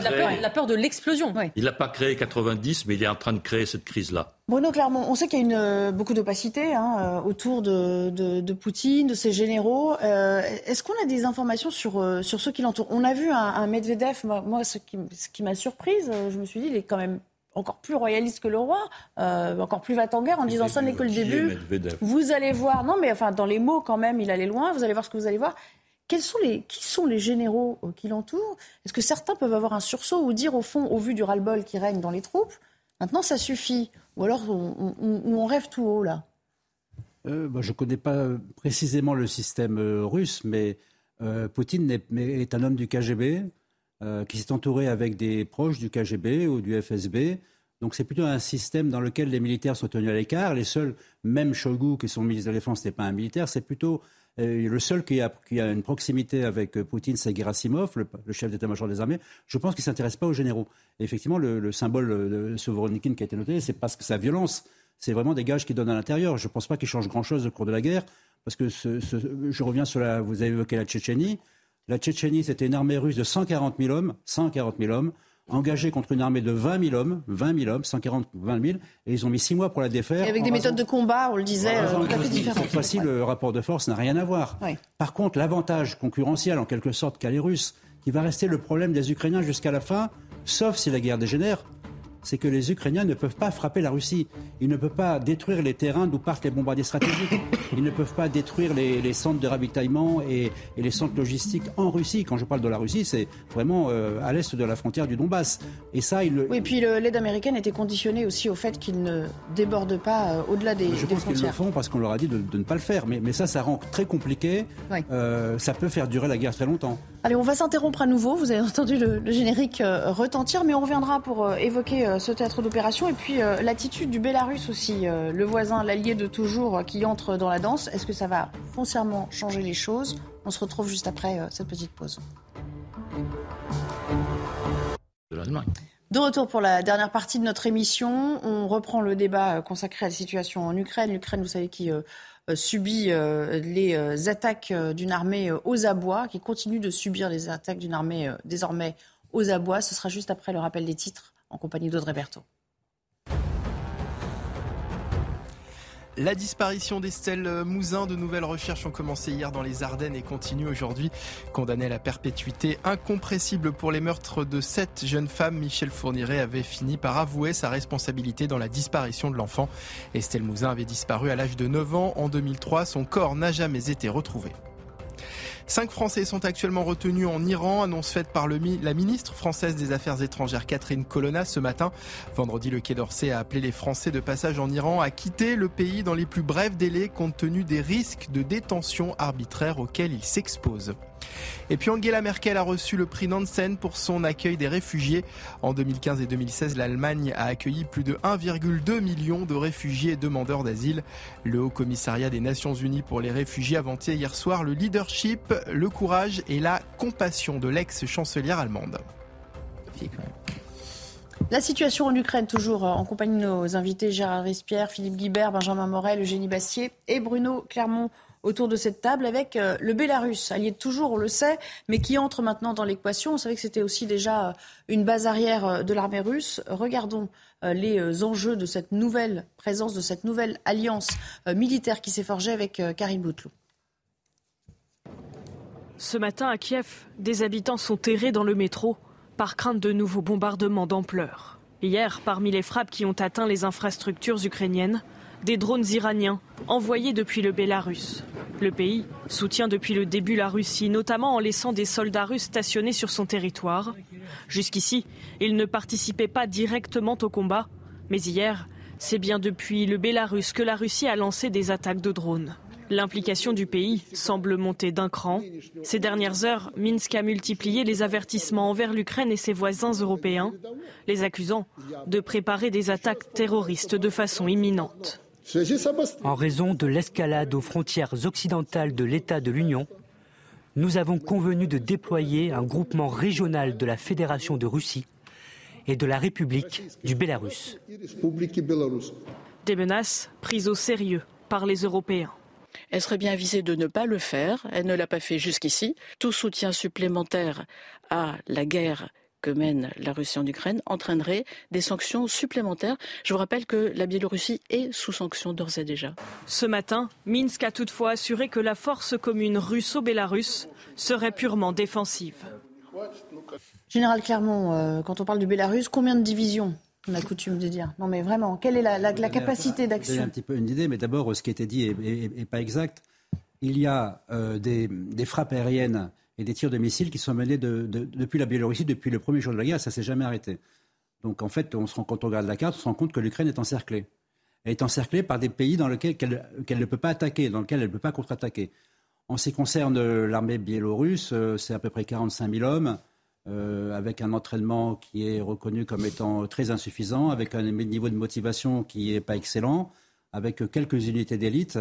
Euh, ce n'est pas une armée très impressionnante. 45 euh, 000 hommes pour un pays de 10 millions d'habitants, euh, une aviation qui compte une cinquantaine d'avions. Euh, le, service militaire, par contre, il y a un service militaire, donc il y a quand même une réserve possible. Et on sent très bien que le problème de la, de la Biélorussie, ça va être le problème de la motivation. Personne en Biélorussie n'a envie de faire la guerre. Quand on voit la difficulté à mobiliser en Russie, on se dit que là, bon, c'est pas, pas leur guerre. En hein. Biélorussie, c'est encore un autre problème, parce que en fait, la Biélorussie n'a pas grand-chose à voir avec la Russie, finalement. Et puis, il y a aussi une contestation interne à Loukachenko qu'il ne faut pas occulter, de plus en plus audible. depuis 2020, on a vu les énormes foules dans la rue après l'élection truquée à Loukachenko à, nouveau. Donc, euh, effectivement, comme il vient d'être dit, 10 millions de Biélorusses, n'est-ce pas? 144 millions de Russes. Donc c'est vraiment un tout petit apport complémentaire. Et n'oublions pas, donc, en dehors de la contestation, aussi les mouvements de résistance à l'intérieur de la Biélorussie. Les, euh, la compagnie de chemin de fer a été très active, en tout cas un certain nombre de ses opérateurs, de ses ingénieurs, etc., ont aidé à, faire euh, bloquer sabotages. Des, sabotages, voilà, à, bloquer des, aiguillages, etc., pour empêcher les troupes russes n'est-ce pas, d'envahir euh, l'Ukraine. Donc il y a aussi des Biélorusses qui combattent à côté des Ukrainiens. Donc le pouvoir en Biélorussie est très instable, très affaibli, et du jour au lendemain, s'il y a un problème à Moscou, le prochain, c'est la chute de Loukachenko. Qui est le plus vieux président euh, en, exercice, je crois, en Europe. Oui, ce que, ce que disent nos nos deux amis confirme que c'est de la gesticulation et que c'est surtout de l'opération de communication pour montrer qu'il y a un soutien à Poutine. Et, ça rejoint ce qu'on disait sur le fait que Poutine est quand même dans une situation où il fait plus de communication qu'il n'a d'impact sur la ligne de front et sur le nombre de kilomètres carrés euh, qui appartiennent, entre guillemets, à la Russie ou qui appartiennent à euh, l'armée euh, ukrainienne. Ce qui me frappe beaucoup d'ailleurs dans cette évolution du conflit, c'est, je ne sais pas si vous vous souvenez, mais le 24 février et puis dans les semaines qui suivaient, on se disait Poutine est un type qui décide tout seul, qui n'écoute plus personne, il est complètement isolé, plus personne peut lui parler. Et là, depuis quelques semaines, on a une, un discours qui est différent, qui est qu'il y a un clan qui serait beaucoup plus va en guerre et puis qu'il y aurait d'autres qui seraient plus modérés et que mais ça rejoint peut-être ce que disait euh, Eugénie Bastier, c'est-à-dire qu'on a la peur de tout perdre aussi, donc on fait corps autour de lui maintenant parce qu'il n'y a, a, plus que ça à sauver en fait. Mais il semble qu'autour de Poutine, il y ait plusieurs clans au pouvoir. Euh, et c'est une nouveauté, dans le, en tout cas dans l'analyse mm. au minimum, puisqu'on nous présentait Poutine comme décidant tout seul, mm-hmm. euh, en toute puissance. Et là, à l'évidence, il est obligé de tenir compte de différentes tendances au sein de son pouvoir. Oui, ce, que, ce qui est intéressant dans l'engagement de la Biélorussie, c'est la question du rapport à l'Union soviétique. Euh, puisque Poutine, et dans son fameux discours, j'y reviens du 29 septembre, se défend de vouloir restaurer l'Union soviétique. Il dit euh, il n'est pas question de. du passé. Il dit c'est du passé, on ne va pas restaurer l'Union soviétique. En fait, en réalité, c'est bien l'inverse qu'il est en train de mettre en place. il dit l'inverse de ce qu'il est en train de faire, parce qu'effectivement, on voit bien que c'est l'Union soviétique qui hante euh, chacune de ses décisions. Et, euh, et, le fait que la Biélorussie s'engage dans, cette guerre, c'est bien un, vestige de, l'Union soviétique, et, le fait même de vouloir récupérer l'Ukraine aussi. Donc on, on, voit bien que ce, ce passé est toujours bien présent et cette dimension impériale de la Russie euh, est au cœur du sujet.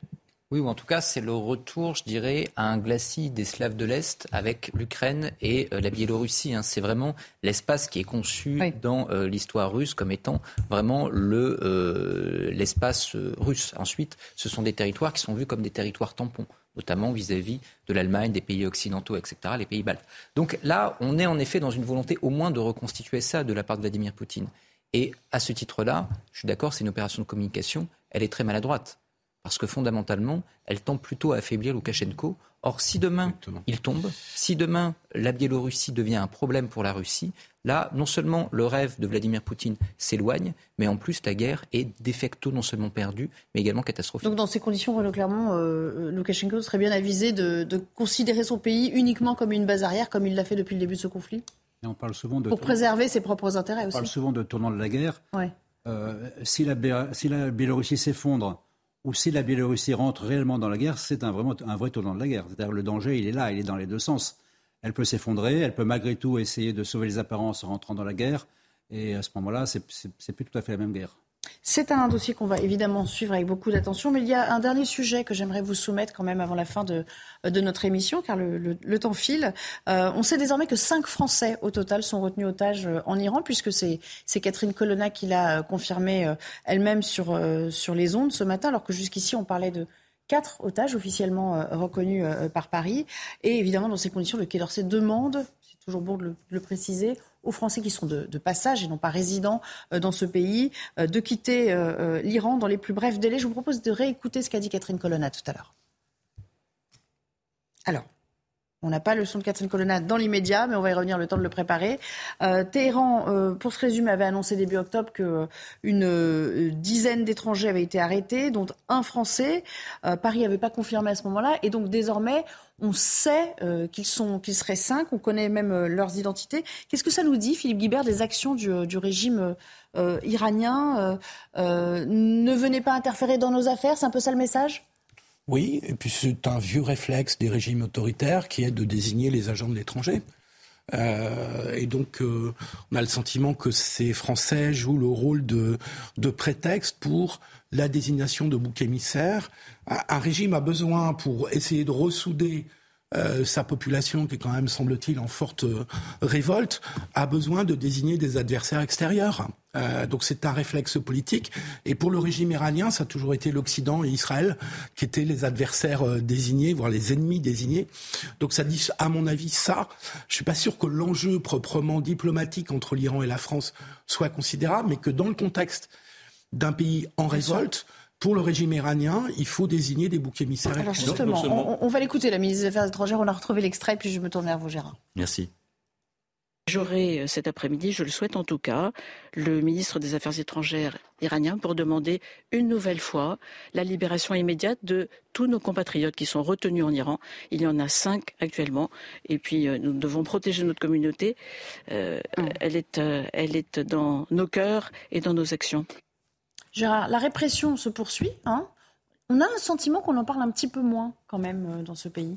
Alors, euh, je pense que si vous regardez les réseaux sociaux, euh, vraiment, il y a une couverture exceptionnelle sur ces événements-là parce que le pays se dirige vers la révolution. On risque de passer d'une révolte à la révolution. Pour revenir à la question que vous posiez tout à l'heure, juste très brièvement, on assiste à nouveau à ce qu'on peut appeler et on doit appeler un chantage d'État, n'est-ce pas?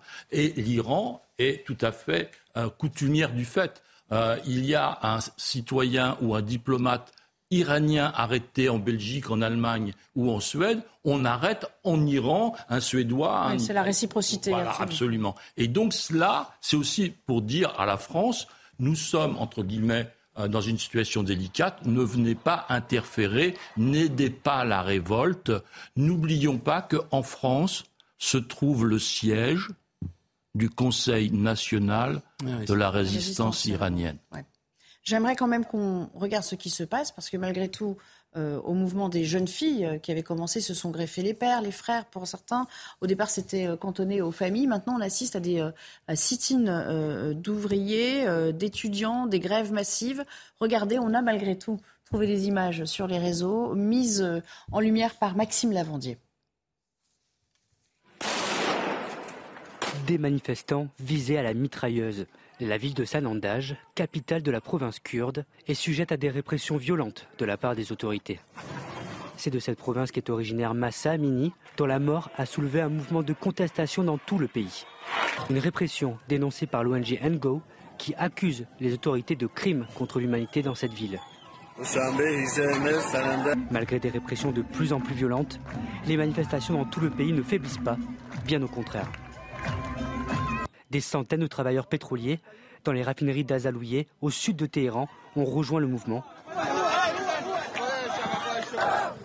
Rassemblés autour du site et en grève, ils scandent Mort au dictateur. À Téhéran, les manifestations continuent. Dimanche, les étudiants de l'université Azad ont brandi leurs mains couvertes de peinture rouge pour dénoncer la répression dans le sang des manifestations. À l'instar des sanctions annoncées par Washington, l'Union européenne a indiqué vouloir examiner des mesures restrictives pour sanctionner elle aussi les répressions meurtrières en Iran. Euh, Eugénie ce qui force le respect quand même, c'est qu'ils sont, ils sont jamais à court de ressources hein, pour, euh, pour manifester leur colère, ces, euh, oui, Iraniens. je trouve que le changement par rapport aux révoltes précédentes qu'il y a pu y avoir en Iran, en 2009, euh, le, mouvement vert contre Ahmadinejad et contre le, trucage des élections. En 2019, contre l'inflation. C'est que là, on sent que c'est le régime lui-même, euh, le régime théocratique islamique lui-même qui est mis en cause. Et d'où c'est parti du voile, effectivement, ce symbole très très fort. Euh, symbole qui a un arbre qui cache la forêt, en fait, parce que les discriminations envers les femmes sont absolument systémiques. Euh, les, femmes peuvent être mariées à 13 ans.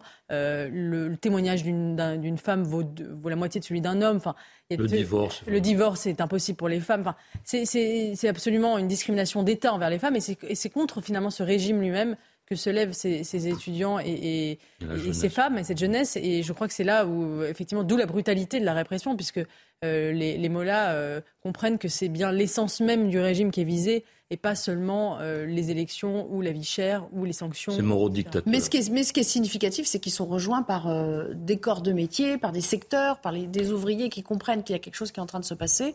Euh, c'est quand même, il y, a, effectivement une amorce de, bascule dans l'esprit des Iraniens. Il y a peut-être une amorce de bascule, mais il faut voir que vous avez la société iranienne et que vous avez le régime iranien. Vous avez une société iranienne qui est en réalité beaucoup plus connectée que euh, beaucoup de sociétés aujourd'hui euh, au Proche-Orient, qui est une société qui a gardé hein, de l'avant-révolution islamique une forme d'ouverture et qui, en règle générale, eh bien, fait contre mauvaise fortune bon cœur. Elle continue à exister, mais je dirais en off cette société. Après, et c'est toute la question des otages, c'est la question également des sanctions. Il faut voir qu'on a une vision assez erronée du régime iranien. On voit le régime iranien comme étant un régime cohérent, un régime qui en fait a une logique d'État avec, euh, grosso modo, on prend en otage des gens pour entrer dans un bras de fer diplomatique. Le régime iranien, c'est un grand cadavre à la renverse. C'est-à-dire, c'est un système qui est un système fondamentalement multipolaire, avec une main droite qui ne sait pas ce que fait la main gauche. Entre la diplomatie qui d'un côté négocie avec Emmanuel Macron dans l'objectif de faire sauter les sanctions il y a quelques années, et de l'autre côté les, gardiens de la révolution qui eux ont une vision beaucoup plus radicale du régime, c'est pas du tout les mêmes choses. Et les uns se surveillent les autres. Vous avez au milieu évidemment les religieux, vous avez plusieurs tendances au sein. Donc il n'y a pas d'interlocuteur clair. Grosso modo, les interlocuteurs, c'est ce que vous disent les diplomates en règle générale qui travaillent avec l'Iran, l'interlocuteur que vous avez est soit impotent, soit sur le départ, parce qu'en réalité, le fait qu'il vous parle va impliquer bientôt sa mise à la retraite, voire, et en règle générale, joue un double jeu. Donc fondamentalement, aujourd'hui, négocier avec l'Iran, eh bien, est extrêmement compliqué parce que les vrais ressorts du pouvoir, eh bien, ils nous échappent en grande partie. Allez, un dernier mot, et vraiment en quelques secondes, Philippe, si vous le pouvez, parce qu'on approche vraiment de la fin de l'émission. Il faut bien voir qu'il y a eu un vrai durcissement d'un régime qui est lui-même dur. Hein. Il y a eu un gros durcissement du régime depuis euh, le fait que Rouhani a été euh, euh, poussé en dehors de la scène politique et que les, les plus conservateurs, les plus, radicaux. les plus radicaux, merci, du régime ont pris, le, ont pris la main. Et donc c'est eux qui sont visés par cette... Le régime est dos au mur.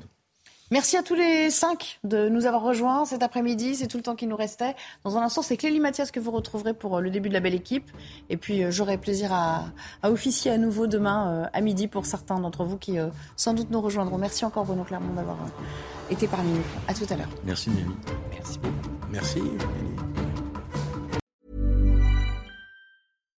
When you make decisions for your company, you look for the no-brainers. And if you have a lot of mailing to do, Stamps.com is the ultimate no brainer. It streamlines your processes to make your business more efficient, which makes you less busy.